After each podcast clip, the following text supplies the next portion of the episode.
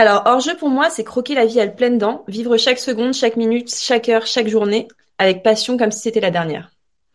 Bonjour Vanali. Salut Anne-Juliette. Merci de participer à ce podcast. Bah, avec plaisir. c'est un plaisir de, de pouvoir discuter avec toi aujourd'hui. Est-ce que tu peux nous dire de quoi on va parler aujourd'hui, s'il te plaît?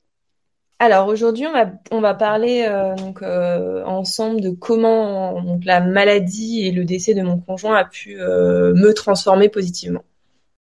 Est-ce que tu peux te présenter, s'il te plaît, nous dire ton âge, d'où tu viens, ce que tu fais dans la vie? Alors, je m'appelle Vanali, j'ai 31 ans. Je suis coach sportif depuis peu, donc depuis diplômée depuis cet été. J'ai fait une reconversion professionnelle. J'étais dans responsable marketing avant. Euh, j'habite aussi depuis peu en Bretagne, dans le Morbihan, près de Vannes, et avant j'étais à Paris. Oh, une Parisienne qui a déserté. Voilà. On a parlé un petit peu en off. De ce que j'ai compris, euh, cette rencontre-là dont, dont, tu vas parler plus précisément, c'était euh, en 2019, mais il s'est passé pas mal de temps avant 2019. Est-ce que tu peux très brièvement nous raconter ce qui s'est passé pour toi sur le plan amoureux avant 2019 Ok, bah alors moi du coup j'étais célibataire euh, depuis euh, l'été 2017, ouais l'été 2017.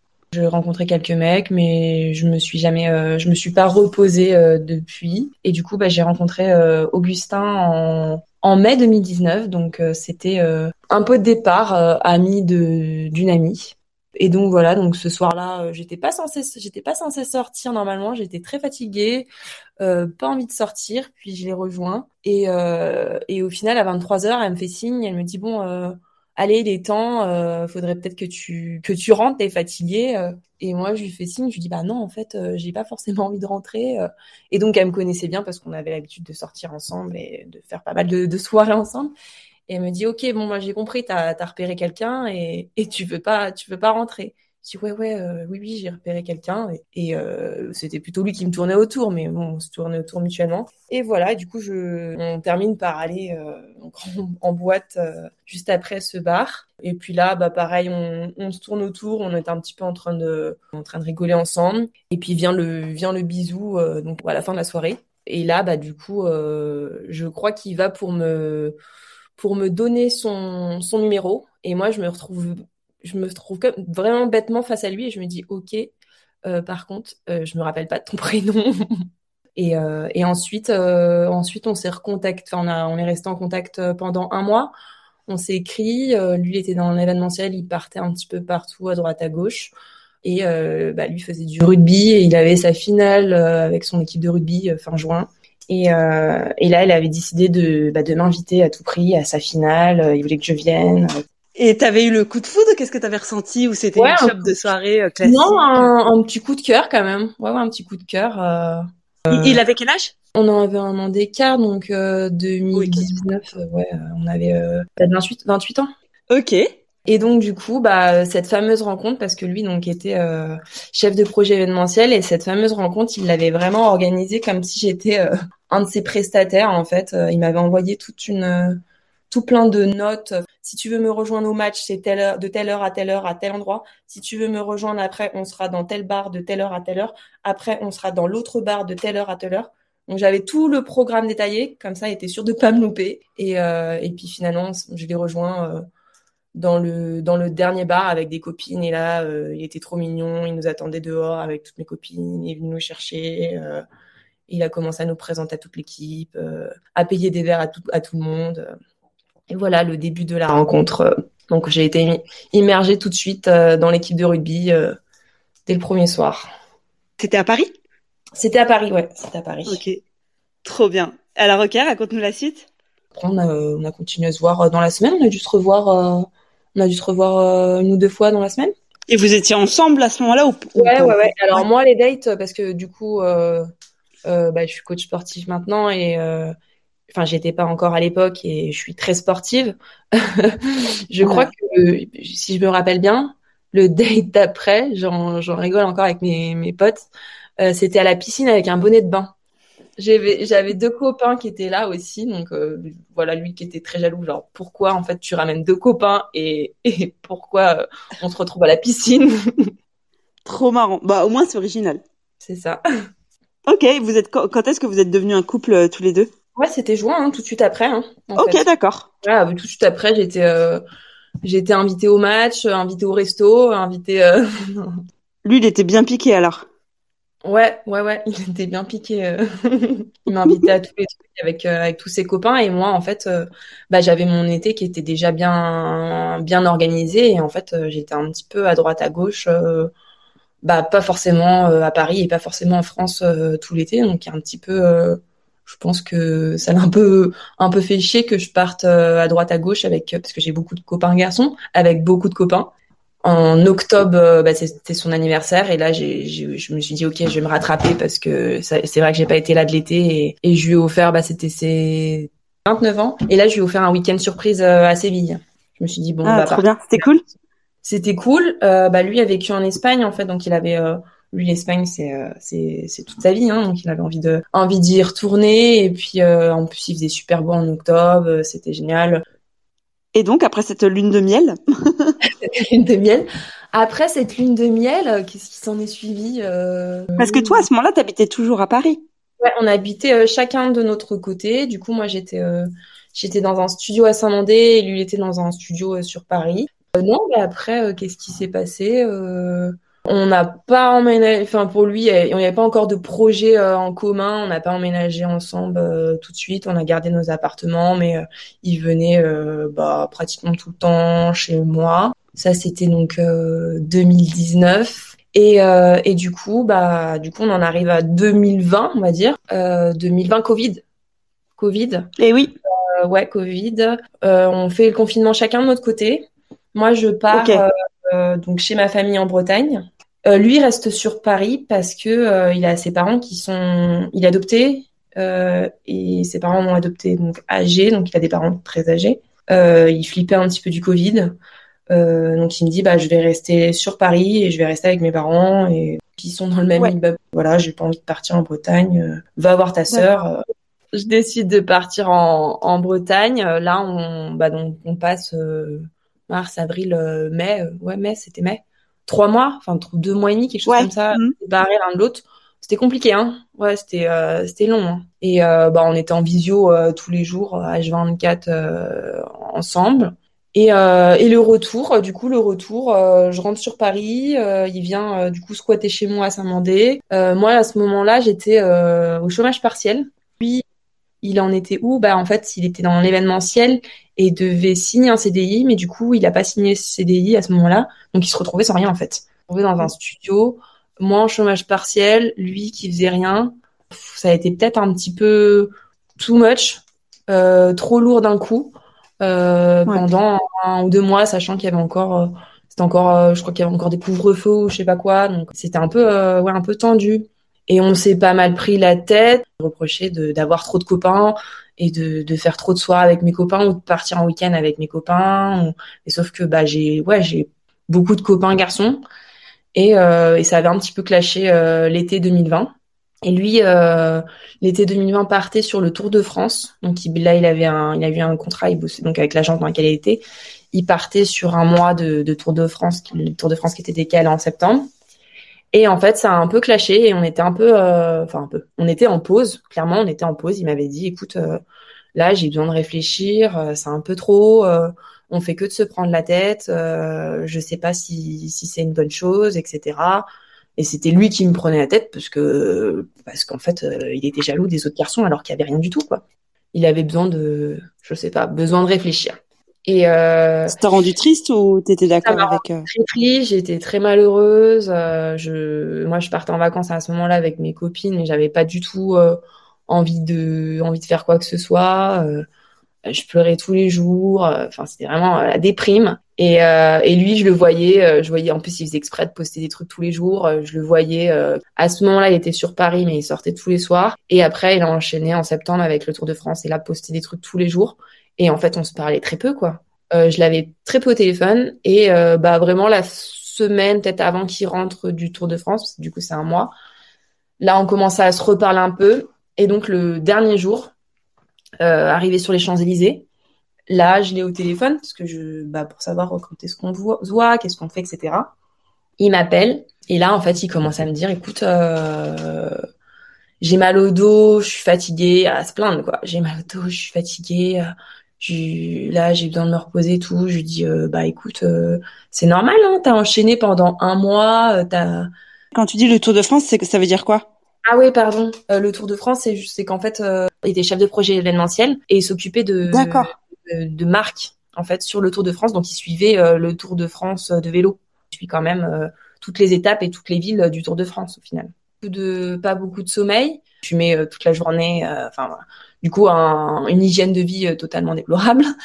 Et il rentre et il me dit j'ai mal au dos. Enfin, et là, du coup, je lui dis bah écoute, tu vas aller voir l'ostéo. En fait, tu dois juste être fatigué et t'as ton t'as ton corps qui te dit stop parce qu'en fait euh, parce qu'en fait c'était un petit peu trop euh, t'as as enchaîné pendant un mois mauvaise hygiène de vie euh, mauvais sommeil et et t'as la pression qui redescend euh, pile sur l'arrivée du Tour de France c'est normal et je l'envoie voir un ostéo il va il pouvait presque pas marcher hein.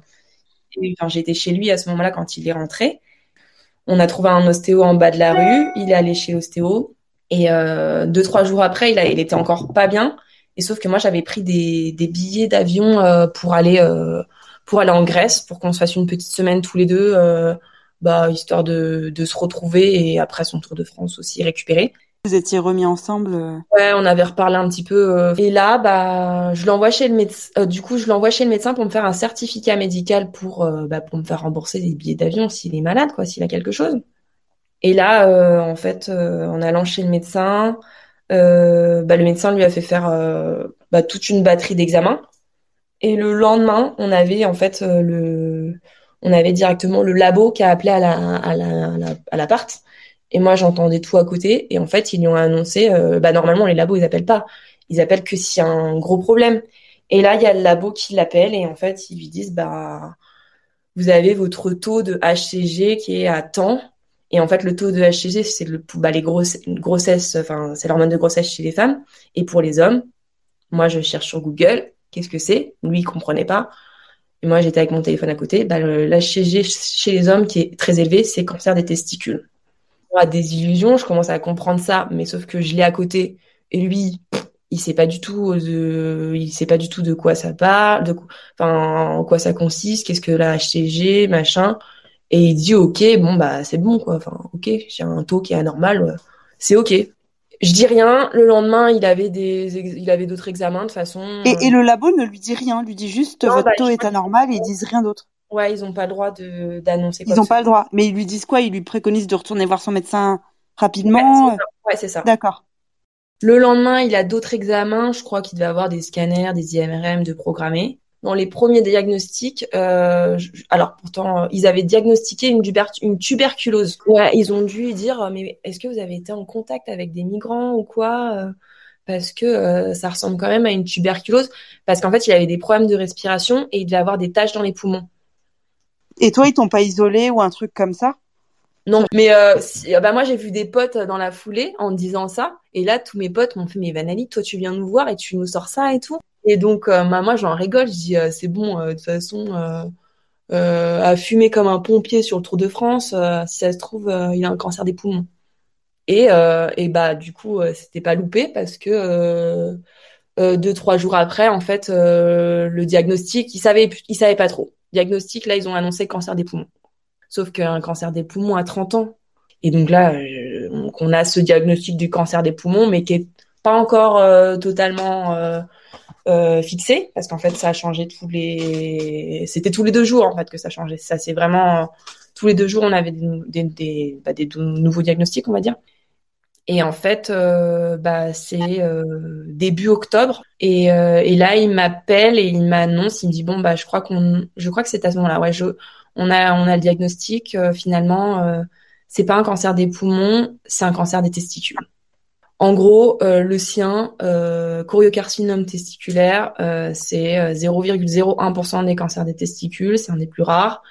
Et c'est un cancer qui se détecte déjà à un stade très avancé. Et pourquoi du coup, bah, en fait, les poumons étaient déjà atteints, il y avait déjà des métastases au niveau des poumons, au niveau des ganglions, au niveau du foie et au niveau du cerveau.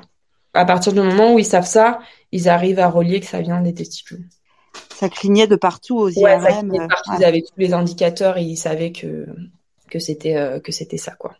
Et une semaine après, il était il est rentré à une semaine ouais une même pas une semaine après, il est rentré à l'hôpital.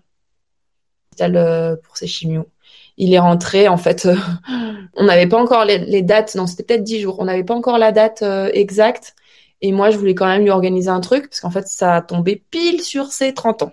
Il a dû se faire hospitaliser le, le 14 ou le 15 octobre 2000, 2020. Euh, Donc moi, j'avais prévu de lui faire un, un petit week-end euh, à ce moment-là, avant de d'entamer les chimios.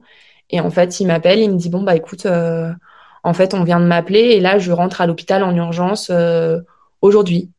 Et ben, lui, il, il s'en avait rien à faire moi, j'étais en pleurs. Ah je dis, mais non, mais c'est pas possible en fait. Euh, moi, j'ai prévu de t'organiser un week-end et, et ton anniversaire, mais tu vas pas fêter tes 30 ans. Euh. Et en fait, j'étais dans tous mes états euh, parce que je, enfin, je, le voyais. Enfin, j'étais mal pour lui qui fête ses 30 ans à l'hôpital et, et lui, il me dit, mais c'est pas grave, en fait, t'inquiète, des anniversaires, j'en fêterai d'autres. Mes 30 ans, on les fêtera plus tard. vaut mieux que je rentre à l'hôpital maintenant, comme ça, je suis pris en charge le plus vite possible c'est pas grave, je suis bien pris en charge, ça va bien se passer. Et t'avais communiqué avec sa famille euh, sur le sujet ou? En fait, j'avais pas encore, euh, j'avais pas encore eu le droit de rencontrer sa famille. Il s'attendait vraiment à ce que ce soit un truc euh, ultra formel où je rencontre tous les cousins, la famille, tout le monde en même temps, quoi. donc non, en fait, au final, j'ai rencontré ses parents lors des premières chimios. À l'hôpital, du coup? Ouais, à l'hôpital, du coup. Ouais, ouais. Et à l'époque, il rentrait à l'hôpital, il rentrait pour une semaine. Pendant la chimio, bah pour ses 30 ans, je lui ai dit bah moi j'ai quand même envie d'être là. Euh, je suis arrivée, je savais pas du tout ce que c'était, ce qu'était qu'une chimio, je savais pas comment ça fonctionnait, euh, je savais pas qu'on, qu'en fait euh, c'était juste entre guillemets juste qu'on te perfusait et que c'était euh, bah, un médicament qu'on mettait en intraveineuse. Et du coup, bah j'avais envie d'être euh, là à côté de lui à ce moment-là. Et je lui avais quand même préparé à manger, j'avais fait des des sushis et des maquis parce qu'il adore ça, et, mais je savais qu'après, il allait pas avoir le droit d'en manger. Il était où À quel hôpital? Il était à Gustave Roussy, à Villejuif. Ok, euh, donc du coup, alors c'est quoi Il lance quoi comme euh, comme euh, c'est quoi le plan d'attaque Est-ce que il est est-ce que déjà il il est question de le sauver? Est-ce que qu'est-ce qu'est-ce que toi tu t'apprends comme information au départ de, de ce protocole-là? Alors moi, j'ai jamais été euh, présente euh, avec lui. Euh, Quand il rencontrait l'oncologue, il y allait avec son père. Donc, euh, j'ai pas eu toutes les informations, je pense, dès le début. C'est quand je dis les informations, les, les stades, etc. C'est moi qui les ai cherchés sur internet et qui lui ai demandé. Il savait même pas le nom du cancer qu'il avait. Enfin, limite, mm. s'en chie en fait. Et non, au début, en fait, je pense qu'il, bah lui, ce qu'il me disait, c'était c'est bon euh, je, suis, je suis pris en main. Euh, là, il avait euh, bah, des chimios de programmer. Je pense c'était jusqu'à février. Il devait avoir des chimios de programmer, donc toutes les trois semaines, une semaine mmh. en hôpital. Mais ouais, une semaine complète. Et euh, donc il a fait ça. Et après, l'objectif c'était opération février-mars, opération euh, au niveau. donc là, il ouvrait complètement la cage thoracique complètement bah, comme un capot en fait en deux. Ils ont tout ouvert et ils allaient euh, gratter au niveau du médiastin, donc au niveau du, plexus solaire, et, euh, et ils essayaient d'aller gratter aussi au niveau des poumons. Et donc ils ont fait, ils ont fait ça et ils devaient enlever euh, une partie de, des tumeurs en fait. Et en faisant ça, ça devait euh, réduire l'activité du cancer. fait ça en, en mars. Il est ressorti. Et donc en parallèle de ça, moi, euh, décembre 2020, euh, burn-out. J'étais responsable marketing produit à Paris sur des, des logiciels pour assureurs. Et, euh, et en fait burn-out, j'en pouvais plus du boulot. Et en plus, bah, je pense que je faisais comme une grossesse nerveuse, mais pour le cancer, je commençais à avoir bah, les symptômes. Lui, ça allait. Et moi, bah, j'étais très fatiguée, j'avais des nausées, je tenais plus debout, des vertiges. Euh, en fait, j'avais eu euh, les symptômes qu'il avait eu, mais en décalé, quoi. Et ma sœur m'a envoyé chez le médecin, m'a dit, bah là, tu vas te faire arrêter, c'est pas possible. Et j'ai été arrêtée un mois. J'avais jamais fait d'arrêt maladie en sept ans, j'avais jamais fait d'arrêt maladie. Je me retrouve arrêtée un mois à rien faire. Et euh, au final, bah j'ai, j'avais que ça à penser en fait sur qu'est-ce que je vais faire de ma vie. En fait, je sais ce que je veux faire. J'ai envie d'aider les autres et j'ai envie de m'occuper des autres. Et euh, ouais, moi, ce que j'aime faire, bah, c'est le sport. Le sport, c'est ma passion. Et je commence à regarder pour m'investir euh, dans des associations pour le cancer. Et en fin décembre, en revenant au boulot, ou je sais même, je sais même pas si j'étais revenue au boulot, j'ai annoncé que que je posais madame. Et je suis partie en mai. Et donc ouais, donc mai, je, reviendrai là-dessus après. Et donc mars, euh, mars, il fait son son opération. Ça se passe plutôt bien. En parallèle de ça, donc moi j'ai essayé quand même de le le faire bouger parce que je je savais que euh, bah, les bienfaits euh, du sport sur sur un cancer, c'est 30 à 40% de, de chances de rémission. Ça, ça lui permet de, bah, d'éviter tout ce qui est euh, les effets secondaires. Euh, euh, il se remet plus vite de son opération, etc., etc. Donc dès qu'il sort de, de l'opération, j'avoue, je, je pense que je l'ai, je l'ai poussé, mais je, je faisais en sorte d'aller marcher, de faire plein de choses en, en l'écoutant aussi, mais je voulais pas euh, qu'il, reste au lit euh, 15 jours, 3 semaines. Euh, et il a récupéré super bien tout le monde a été plutôt euh, ultra étonné de voir qu'il supportait aussi bien les, les chimios. Euh, il a eu quelques effets secondaires, mais euh, pas tant que ça. Ok. Il a perdu ses cheveux? Oui, bah ouais, ça c'est un peu obligé, ouais. Cheveux, poils, tout, cils, cils, Il a perdu du poids ou? Ah bah en fait euh, en plus il est rugbyman donc quand il ouais, quand il est rentré du Tour de France c'était un des aussi un des symptômes il avait perdu 10 kilos il me dit non, mais c'est parce que euh... je lui dis mais c'est pas normal que t'aies perdu 10 kilos. Il me dit mais c'est parce que j'ai j'ai pas mangé ou je mangeais de la merde et et je marchais beaucoup. Et je dis mais c'est pas normal que tu perds pas 10 kilos comme ça. Et donc c'est aussi pour ça que ça a vachement inquiété les médecins. Et euh, et Mars, euh, il a il était encore il travaillait encore à l'époque. Hein. Il avait pas il était pas arrêté ou quoi. Et dans l'événementiel en plus. Hein. Et Mars en fait euh, bah là euh, il a fait, euh, il a fait un gros malaise, gros malaise. bah, il était, il était censé être arrêté après son opération, mais en fait, au final, là, il a, il avait dû reprendre et reprendre avec des déplacements, avec des réveils à 4 heures du matin, euh, déplacements en Bretagne pour aller euh, voir des étapes du Tour de France, machin, machin. Et euh, malaise. Il m'appelle bah, en pleurs. Je l'avais jamais entendu pleurer. Et là, il ah. m'appelle, il me dit, écoute, ça va pas. Je dis, mais qu'est-ce qui t'arrive? Il me dit je vois rien et tout, euh, préviens mes parents, euh, je vois rien. Je dis comment ça tu vois rien? Il me dit bah je sais pas, je peux pas conduire mon scooter, euh, on va me déposer à la maison et tout. je crois que j'ai fait, enfin j'ai j'ai dû faire un malaise, je me sens pas bien et tout. et, et il était pas bien, il pleurait. Ouais ça va, enfin ça va, je vais être obligé de, de de me refaire hospitaliser ou quoi parce que pour lui c'était fini en fait. Normalement il y avait cette opération et après il était il était censé être euh, bah, pouvoir récupérer. Et on, parle pas de rémission, mais du coup, euh, ça devait être, euh, il devait plus y avoir d'activité du cancer. C'était ça, c'était à ça que servait l'opération, à retirer les, tumeurs principales et Et au final, bah, il fait ce malaise. les ambulances qui viennent chercher en urgence à la maison, machin, rebelote, re-hôpital. Et là, on était reparti sur, euh, du coup, ils annonçaient que, parce qu'en fait, euh, il avait des métastases au niveau du cerveau. Et là, les métastases étaient ressorties et plus grosses, en fait. Et donc là, il parlait à ce moment-là, donc de lui faire, ils ont commencé à lui faire de la radiothérapie. Il en avait, je crois qu'il en a pas eu, il en avait pas eu encore. Il a fait de la radiothérapie à ce moment-là. Et euh, rebelote, on était reparti sur euh, nouveau protocole de chimio. Euh, mais là, cette fois-ci, c'était euh, bah, comme comme les enfants qui ont de la leucémie, qui ont une leucémie en fait, c'est chambre stérile, trois fois trois semaines, en mode bombe atomique, comme ils disent. On va envoyer la bombe atomique et il a fait bah, mai, juillet, enfermé à l'hôpital. Trois fois trois ah, semaines. Ouais. Genre, grosse, on va tout lui détruire pour pouvoir, après, ce sera bon, ce sera calmé et finito, quoi.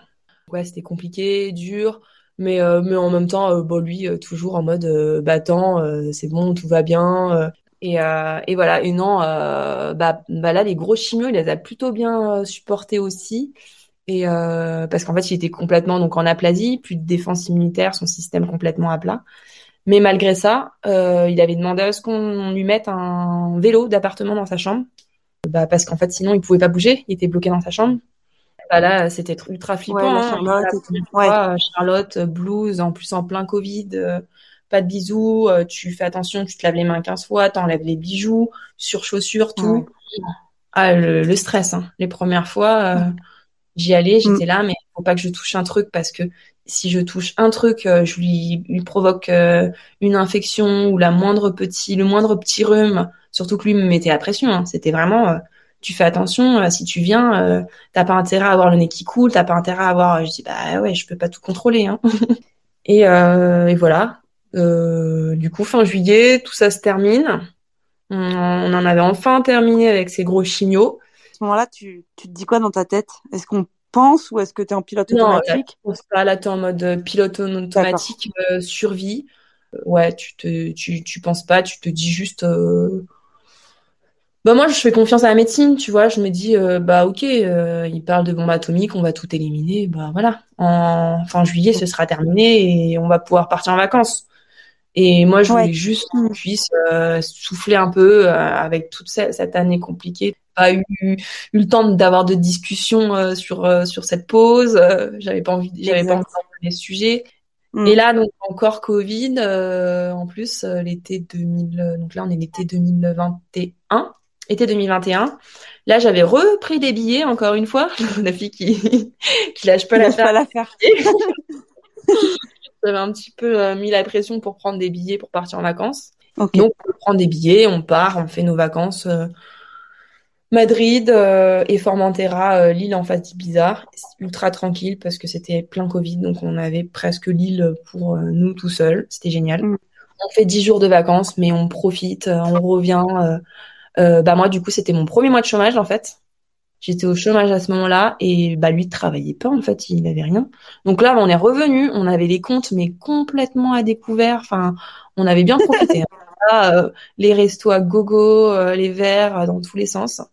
Euh, et lui, il allait bien physiquement. Enfin, il était en Là, pendant les vacances, ouais, il allait bien. Et puis, euh, parce que quand, vous êtes parti, c'était avec quoi dans la dans la tête? C'était il y a eu cette espèce de bombe atomique d'un traitement choc. Est-ce que vous aviez des résultats déjà ouais, sur on a eu euh, des résultats. Euh, et en fait, au niveau de ces marqueurs tumoraux, euh, c'était bien, ça s'était amélioré. Je crois que bah du coup la HCG s'était bien redescendu.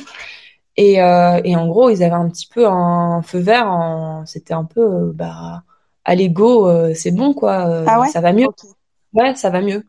Et donc, nous, on était partis avec ça en tête. Et au final, on revient de vacances. Et là, bam En fait, il s'était trompé sur les résultats qu'il nous avait envoyés. Ou qu'il avait, qu'il avait communiqué. Si. Donc, en, à la rentrée, là, il commençait à parler d'essais cliniques. Là, il commençait à lui dire, bah, on va vous mettre sur un essai clinique. Et on a eu. Et tu penses pas qu'ils ont menti pour euh, les vacances, pour qu'ils partent en vacances? Bah, je sais pas. Franchement, peut-être. Mm. Ouais. Je sais pas. Peut-être. Mm. Au moins, on a profité. Et, euh, et du coup, ouais, septembre, ils commencent à parler de ce fameux essai clinique américain sur lequel ils veulent le mettre parce qu'il est, il est fort, il résiste à tout, etc. Et que là, on pourrait mettre sur ça. Bon, ok, on a ça on fait nos trucs, on avance encore. Euh, et là, euh, on a un mariage d'amis euh, à moi. Et à ce mariage-là, il me dit donc j'ai envie de, profiter, j'ai envie de, boire, de, de, de kiffer ma soirée, et, parce qu'en fait, il, il buvait plus trop. Et voilà, laisse-moi vivre. Et ok, bah écoute, je te laisse vivre. Hein. Et donc fin de soirée, parce qu'en fait il a un, il a un alcool mauvais quand il boit fin de soirée avec son alcool mauvais, il va pour avoir envie de se taper avec le DJ du mariage. Donc moi, la honte, non mais la honte parce que c'était mes copains. Euh, je, je dis bah non, euh, je suis désolée, c'est pas, je sais pas ce qui s'est passé et tout. Euh, bon, bref, le DJ se barre, il prend son matos. Heureusement, il était 4 heures du matin. Et là, je, le récupère et je lui dis qu'est-ce qui se passe, machin, machin. Et là, je le retrouve en pleurs. Donc ça, ça devait être la deuxième fois depuis euh, le début de l'histoire du cancer. Je le retrouve en pleurs et là, il me dit, écoute, euh, juste euh, laisse-moi vivre. Là, tu comprends pas qu'en fait, je suis en train de mourir tout doucement. Moi, je comprends pas en fait. je me dis, il a alcoolisé, il me sort ça. Bon, ok. Ça me fait chier qu'il me sorte ça. je me mets à pleurer et je lui dis, arrête de me sortir des trucs comme ça. C'est tout, ça passe et puis euh, ensuite, euh, ça continue. Enfin, je, là, on, rentre à la maison. je crois qu'on a dû rediscuter de ça, etc. Et, euh, et partir de bah c'est plus septembre octobre là ils ont commencé à faire des chimios à, domicile du coup ça veut dire qu'ils étaient à court de à court de, solutions pour le soigner? Ouais ouais ils étaient à court de bah c'était c'était le cas mais sauf que lui me disait mais toi tu le savais?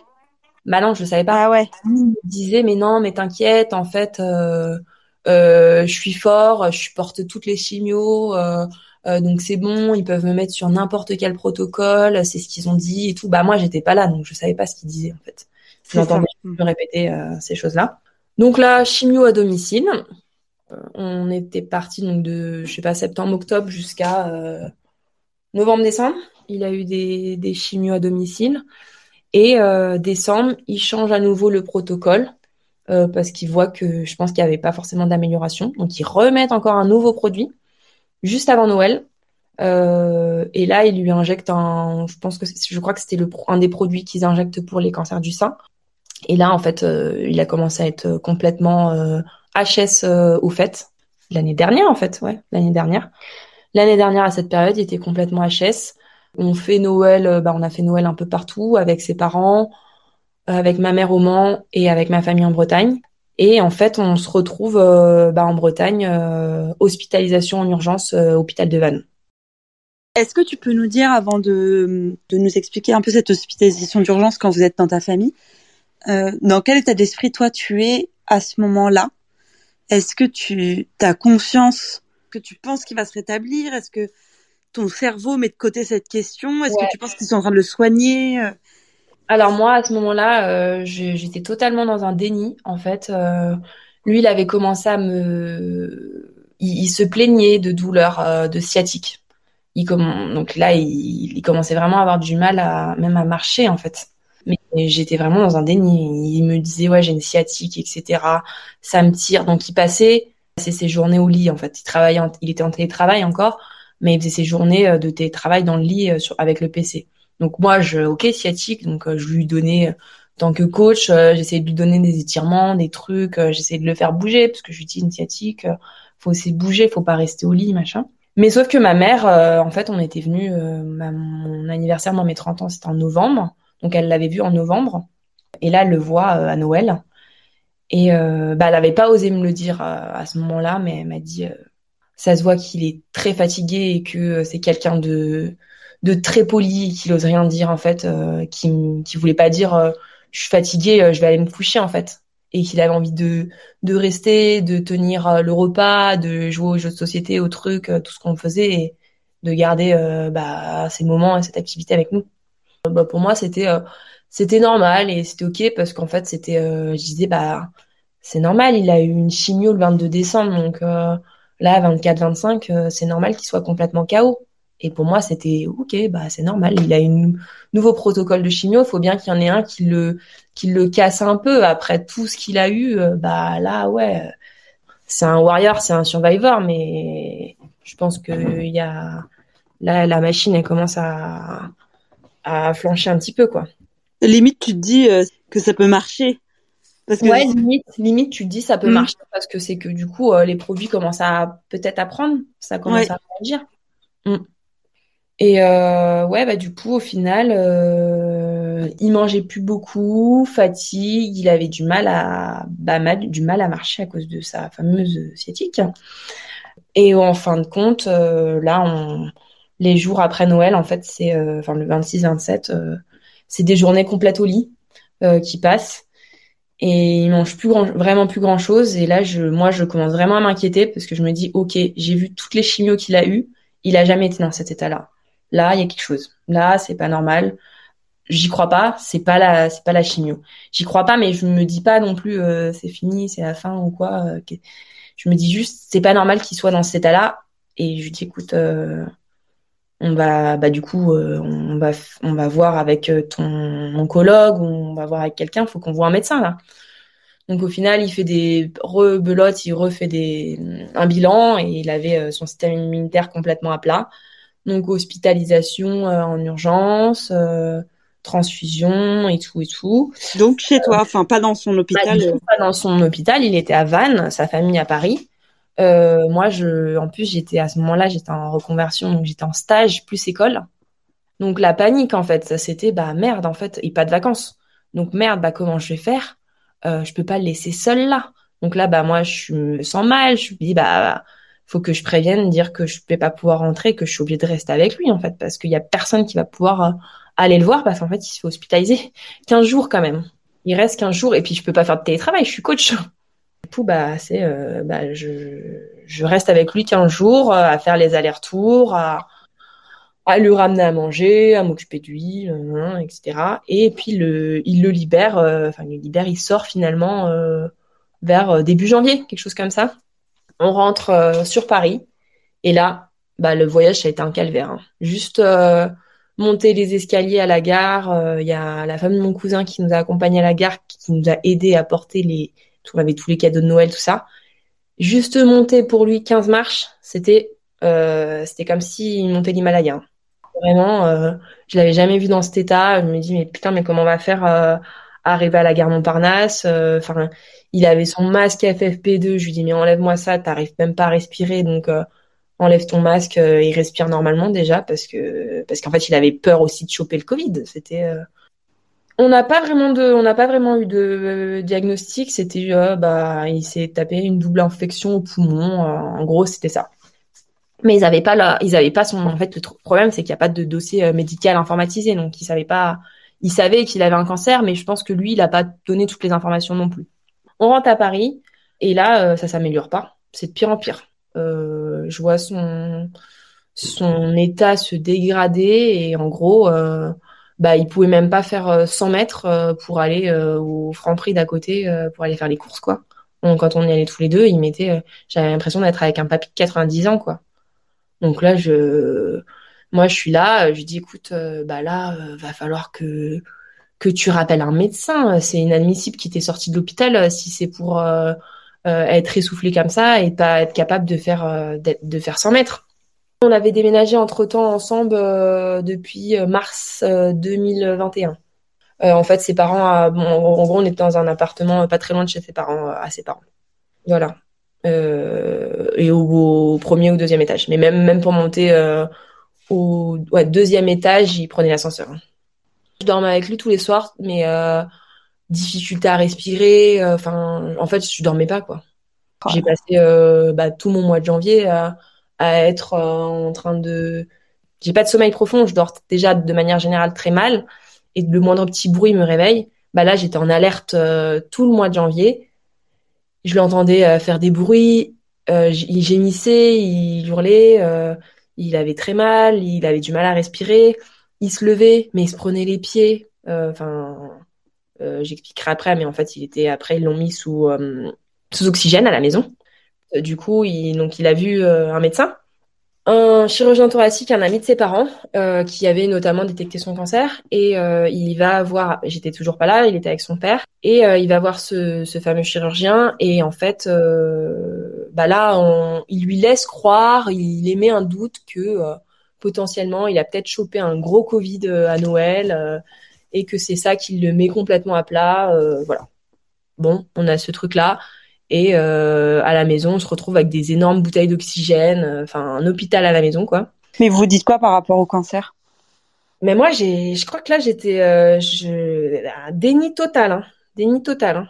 Il n'y a plus de cancer dans ta tête. Ah ouais, il y a plus de cancer dans la tête. Là, je me ah dis. Euh, en plus, j'en dis, j'en parlais avec euh, avec mes médecins qui, son mari avait un, qui est immunodéprimé aussi, qui avait un Covid, qui est en train de faire un Covid long.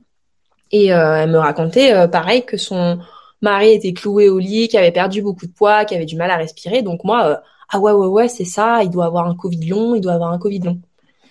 Donc je lui, je lui raconte ça, je lui dis, bah ça se trouve, t'as vraiment un Covid long et euh, vu que t'es immunodéprimé, t'as vraiment du mal à récupérer en fait. Et c'est pour ça que tu t'es, es aussi bas en saturation, que, que t'es aussi essoufflé, etc. etc.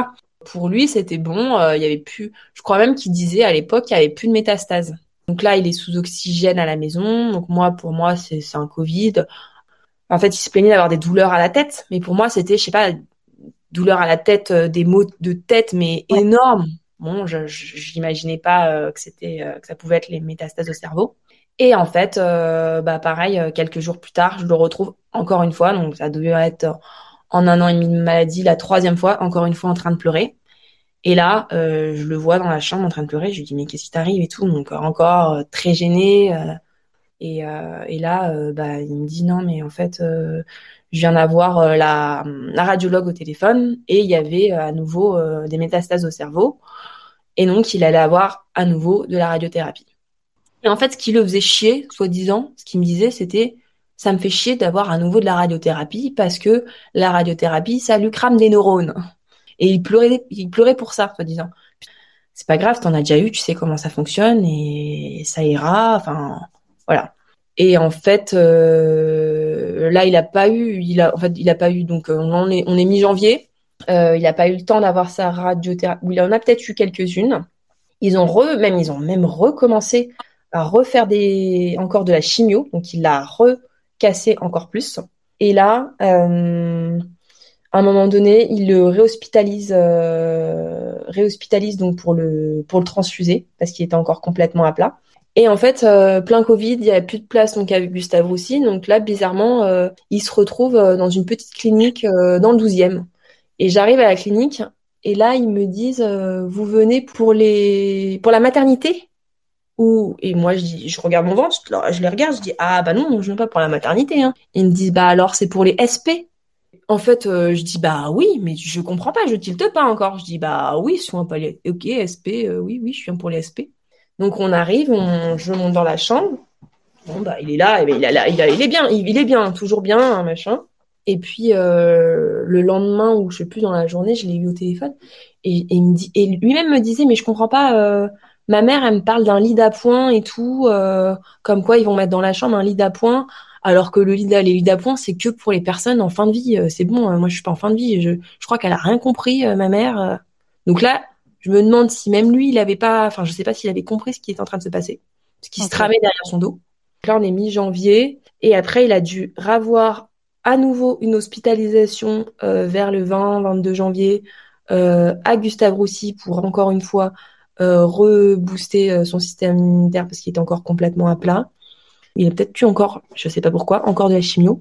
Et il sort encore plus claqué, mais vraiment euh, complètement. Enfin, pouvait plus. Je sais même pas pourquoi ils l'ont, ils l'ont laissé sortir. Au bout de, je sais pas, une ou deux journées, même pas. Et en fait, moi à la maison, j'ai, je l'ai récupéré, mais c'était, euh, enfin, j'étais obligée de le porter, j'étais obligée de, j'étais obligée de lui faire ses toilettes, j'étais obligée de le d'essayer de le nourrir parce qu'il se nourrissait plus. En fait, j'ai récupéré euh, Enfin, c'est ce que j'expliquais après quand je, me retrouve à l'hôpital euh, début février. J'ai récupéré un légume à la maison. Et, et sauf que personne m'a prévenu. Je me retrouve, euh, bah, je dormais pas. Et le mercredi, je me levais. En fait, je faisais une journée, euh, je coachais toute la journée euh, de 7h15 jusqu'à 21h. Et je me retrouve à être obligée de le laisser chez ses parents parce que je dis j'ai besoin de dormir. En fait, j'ai besoin de sommeil et je peux pas tenir la journée. Je, vais le récupérer le mercredi soir. Et là, je vais chez ses parents et en fait, euh, bah, je le reconnais plus. C'était, c'était plus, c'était plus le même. Et en fait, euh, bah, du coup, on, s'arrange pour euh, pour organiser une hospitalisation le lendemain. Une ambulance vient le chercher, donc on organise ça avec son médecin généraliste parce que l'oncologue plus silence radio, on n'avait plus de nouvelles. Hein. Je me retrouve à l'hôpital et là, je me retrouve bah j'étais qu'avec qu'avec Augustin et en fait ses parents sont arrivés, euh, je sais pas, bah, ils sont ils sont âgés, donc ils ont du mal. je pense qu'ils pour eux c'est compliqué de de d'encaisser ce genre de nouvelles et même euh, bah ouais de se dire euh, ouais c'est c'est les derniers jours de notre fils quoi. Donc je me suis retrouvée en fait à l'hôpital seule bah face à moi-même et face à toute l'équipe médicale qui m'annonce bah là en fait il vous reste quelques heures. Bah j'étais pas prête en fait. Personne m'a prévenu. Enfin, si, ses parents deux jours avant m'avaient dit, euh, en fait, Vanali, ce que tu comprends pas, c'est que, enfin, la veille, ce que tu comprends pas, c'est que c'est fini. Mais moi, c'est fini. Je pensais que c'était c'est fini. ça se peut qu'il reste un mois, deux mois, je sais pas. Et eux le savaient depuis, euh, bah, depuis le fameux rendez-vous avec leur pote, euh, chirurgien thoracique. En fait, l'ami chirurgien thoracique avait appelé les parents en disant, bah, en fait, les problèmes respiratoires, c'est la fin, quoi. C'est que c'est la fin. Donc il l'a annoncé aux parents en se disant euh, les parents vont s'arranger pour euh, euh, en parler avec le médecin généraliste. Et enfin en gros c'était dans les derniers jours. Moi j'avais ce discours bah Vanali, il faut que tu t'organises pour que tu lui annonces et qu'on trouve un moment avec le médecin généraliste pour lui annoncer que c'est fini, quoi. Vous avez l'idée de quand même de lui annoncer. Ouais, bah, en fait c'était c'était à moi de lui annoncer, mais tout s'est accéléré et je pense que on a dû, enfin en gros on a dû l'hospitaliser euh, dans la foulée, mais lui était pas débile et il savait très bien que que c'était fini quoi. Mm. Et, euh... et quand ils t'ont dit ça, que toi toi tu lui as tu lui as dit du coup Ah non bah non moi j'ai j'ai rien dit. Moi je ils m'ont mis à part euh, dans une dans une pièce et bah là euh, ouais là t'es t'es désarmé là tu sais pas quoi faire. Tu... Là ce que j'ai fait j'ai pris son téléphone à lui et j'ai appelé tous ses potes. Parce qu'en fait euh, il avait déjà du mal à il arrivait il avait du mal à voir en fait. Il commence à perdre un peu du champ visuel à cause des métastases au niveau du cerveau. Et du coup il répondait plus trop aux textos et il répondait plus aux appels depuis quelques jours. Donc j'ai pris son téléphone et j'ai appelé tous les contacts du téléphone qui avaient essayé d'appeler depuis quelques jours, tous les textos manqués. J'ai essayé d'appeler tout le monde, j'ai appelé tout le répertoire et euh, je me suis dit ok, euh, bah, je vais appeler tout le monde et euh, je vais demander aux gens s'ils veulent venir. En fait, j'ai demandé à une infirmière, j'ai dit est-ce que ça se fait de de proposer bah, de proposer aux, aux, potes de venir et de passer lui faire un coucou en fait. Et elles m'ont dit bah oui oui ça se fait, vous pouvez faire ça. Et quand tu as eu ces potes au téléphone, tu leur as dit que c'était les derniers moments? Ouais, ouais, ouais. Ouais, j'ai, bah là, j'ai, j'ai tout lâché. J'ai, j'ai dit, bah, euh, en plus, t'avais certains de ses potes qui avaient pas de nouvelles depuis, euh, depuis des mois. Donc, euh, bah oui. Il avait passé Noël et jour de l'an, bah, à l'hôpital, mais il avait dit à personne, en fait. Puis lui, bah, il a appris ça. Enfin, il, il, a aussi essayé d'apprendre ça comme il pouvait parce qu'il était un peu shooté. Il était déjà sous morphine. Et en fait, quand ils sont arrivés à l'hôpital, ils l'ont, ils lui ont juste mis de la morphine et ils pouvaient et, et ils pouvaient rien lui mettre d'autre. Il y avait plus de, comme ils m'ont expliqué, il y a plus de soins. On va pas non plus essayer de le nourrir, de le perfuser. C'était terminé, fini quoi. Mm. Et ses parents sont arrivés quelques heures après. Euh, je suis restée euh, du coup euh, à son chevet. Et après, bah le, en gros, il a, il est parti la nuit d'après. Et le lendemain, j'avais quand même réussi à faire venir un de ses potes, euh, qui était son chef, euh, qui est venu de Normandie, qui a fait l'aller-retour. Ils ont passé toute la matinée ensemble, euh, ils ont rigolé, il était trop content de le voir, on a fait des blagues et tout. Et donc là, c'est ouais, donc lui il est reparti à midi, son pote, midi 13h, un truc comme ça. Et moi, du coup, bah, j'avais pas dormi. J'étais restée à l'hôpital depuis la veille ou je sais plus quoi. Enfin, et puis tout le mois de janvier où j'avais pas dormi. Et en fait, là, on avait eu la nouvelle de euh, que le lundi, donc là, on devait être, je crois qu'on était vendredi ou samedi. Et là, ils me disent, bah, lundi, on le transfère en soins palliatifs. Donc, dans ce fameux hôpital. et en fait, du coup, moi, j'ai cette deadline de lundi. Donc je me dis bon bah très bien, super, euh, je vais aller me reposer, euh, je vais me coucher, euh, je rentre à la maison, prendre une douche et tout. Je rentre à la maison avec une copine, on refait la route. Donc là j'étais déjà dans mon lit, j'étais, j'ai pas réussi à faire une sieste, j'étais déjà en train de me dire ok, c'était parti, comment ça va fonctionner, les obsèques, qu'est-ce qu'il faut faire, blablabla, ça partait dans tous les sens. Je fais la, la route pour aller le voir à l'hôpital. Et là, sa mère envoie un message donc à mon ami en disant en fait euh, son état s'est déjà bien dégradé. Euh, je crois qu'il est préférable que Van ne le voit pas dans cet état, machin. Et là, je dis, euh, bah en fait, non. moi, j'ai envie de lui dire au revoir. il est hors de question. c'est mon mec. Je rentre dans la chambre et, et je vais le voir. Et, et là, bah, elle se met devant la porte elle m'interdit de rentrer dans la chambre et bah là je lui dis bah non non non euh, je, je vais rester dans la chambre il est hors de question que que je le vois pas en fait son père m'explique il me dit mais en fait euh, je sais plus quelle heure il était mais ça faisait déjà trois quatre heures qu'il parlait plus et donc moi je rentre dans la chambre je c'est pas grave s'il parle plus mais il m'explique il me dit mais il est encore conscient tu peux lui parler mais c'est juste qu'il parle plus ça fait trois quatre heures et donc je rentre dans la chambre et là, bah, je gueule dessus, je gueule dessus, je lui dis, je suis là, je suis là, Augustin, je suis là, réveille-toi et tout. Euh, enfin, bref, je fais que lui gueuler dessus, dire que je l'aime et que je suis là et que je serai là pour lui euh, jusqu'au bout. Et là, bah, ça a été, euh, j'avais même des copines qui étaient là à ce moment-là, ça m'ont raconté, c'est vraiment une scène de film. Hein. Il s'est réveillé, il a, il, a eu son dernier souffle, il avait les yeux fermés et il parlait plus Et là, il s'est réveillé, il a ouvert les yeux et je lui dis ok, fais-moi un bisou, euh, fais-moi un bisou sur la joue. Et là, il a réussi à me tourner la, à tourner la joue et à faire un bisou sur la joue. Et à ce moment-là, je, j'étais surexcitée. J'arrêtais pas de le parler, de lui parler. Et je lui dis ok, bon bah peut-être que je vais trop, je vais, je vais, je vais te laisser te reposer parce que je gueulais un peu dans tous les sens. Je vais te laisser te reposer et je vais partir à moins que tu veux que je reste là. Et là, il répond un oui. Et là, j'étais là, oh, il a parlé, il a parlé, il a ah. parlé. Donc trop contente. Enfin vraiment, euh, j'avais eu mon dernier mot. Il avait pu parler. Enfin, il est revenu. Il est sorti de son coma. En fait, il est sorti de son coma pour me répondre. Et en fait, ces derniers, les derniers mots qu'il a sortis à ses parents, c'était euh, "J'attends Vanali". Et, euh, et après, bah, je suis restée avec lui bah, dans la chambre jusqu'à encore euh, quelques heures. ça, c'était vers 19h, 20h et il a dû partir vers minuit, 1h du matin. Donc euh, sa mère était déjà partie, elle savait qu'il allait partir parce qu'elle allait très croyante et elle avait vu le ciel s'assombrir. Et moi, je suis restée mm. avec son père euh, dans la chambre euh, bah, jusqu'au bout, jusqu'à la fin. Il est parti serein, bah, main, il avait ma main et la main de son père.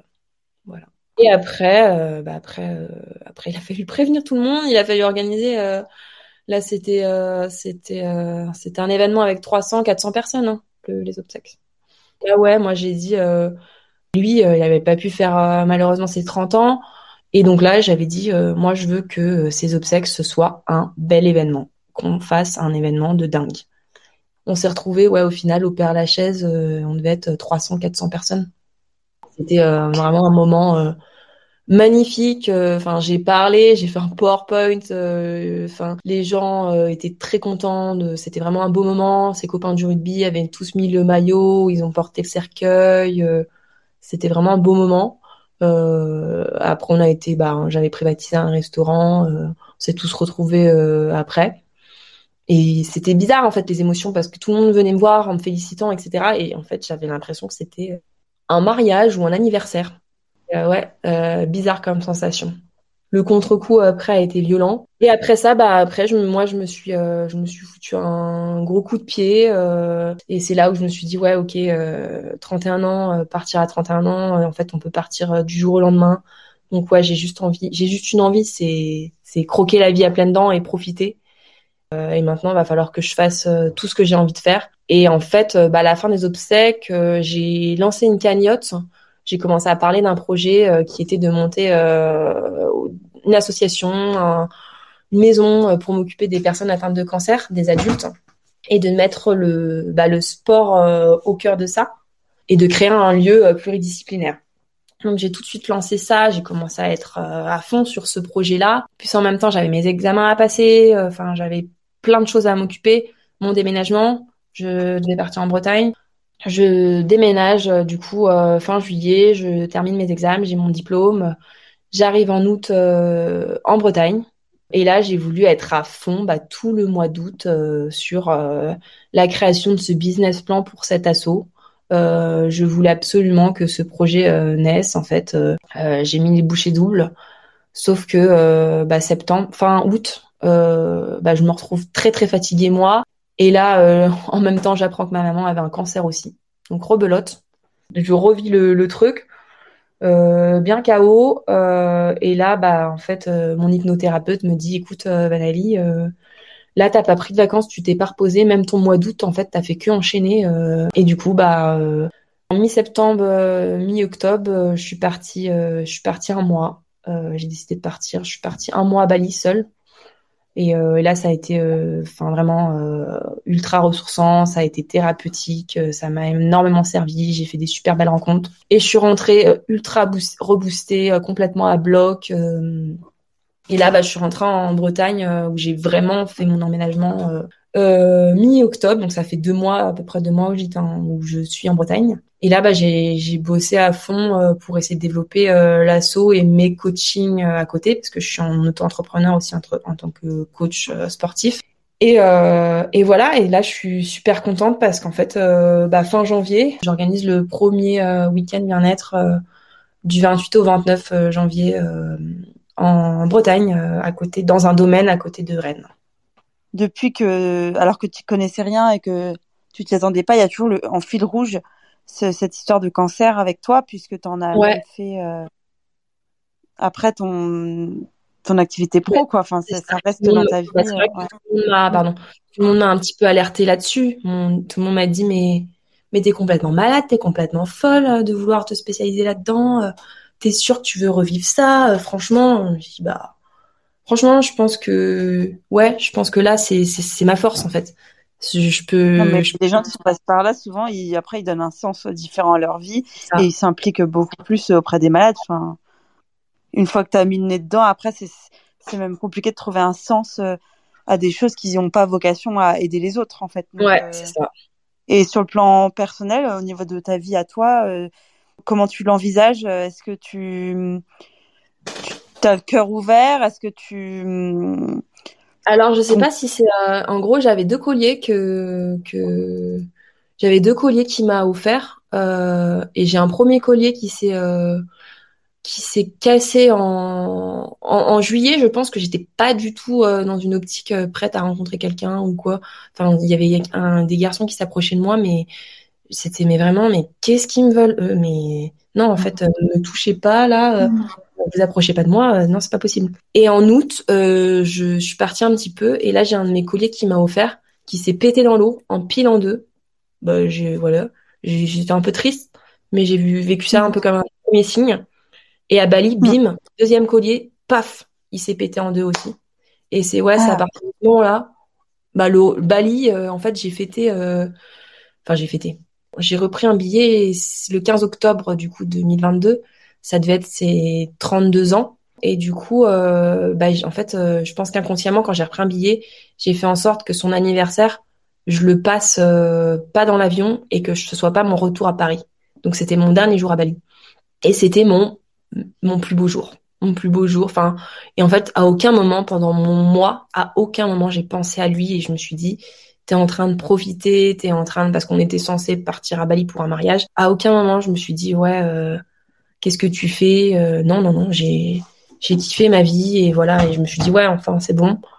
Je pense que voilà j'ai j'ai vécu j'ai donné ce que j'avais à donner et maintenant je suis prête euh, prête à rencontrer quelqu'un. Après je cherche pas forcément l'amour et voilà. Et du coup, en quoi tu dirais que cette expérience, elle a transformé ton, sur le plan personnel euh, Est-ce que ça a modifié des choses en toi? Euh, Ouais, maintenant, je pense que je, je, bah, déjà lui, sa façon de voir les choses, en gros, il était, tu voyais que, bah, c'est, c'est, clair, c'est, t'as un cancer, c'est, c'est un des problèmes les plus, on peut dire, tout, tout problème à côté est complètement futile. Donc ouais, maintenant, moi, pour moi, c'est c'est ça. Enfin, je j'essaye de de bah, de profiter à fond et de me dire euh, bah j'ai pas de problème en fait au final euh, tout va bien. Enfin j'ai déjà j'étais déjà de, de, de manière générale j'étais assez positive.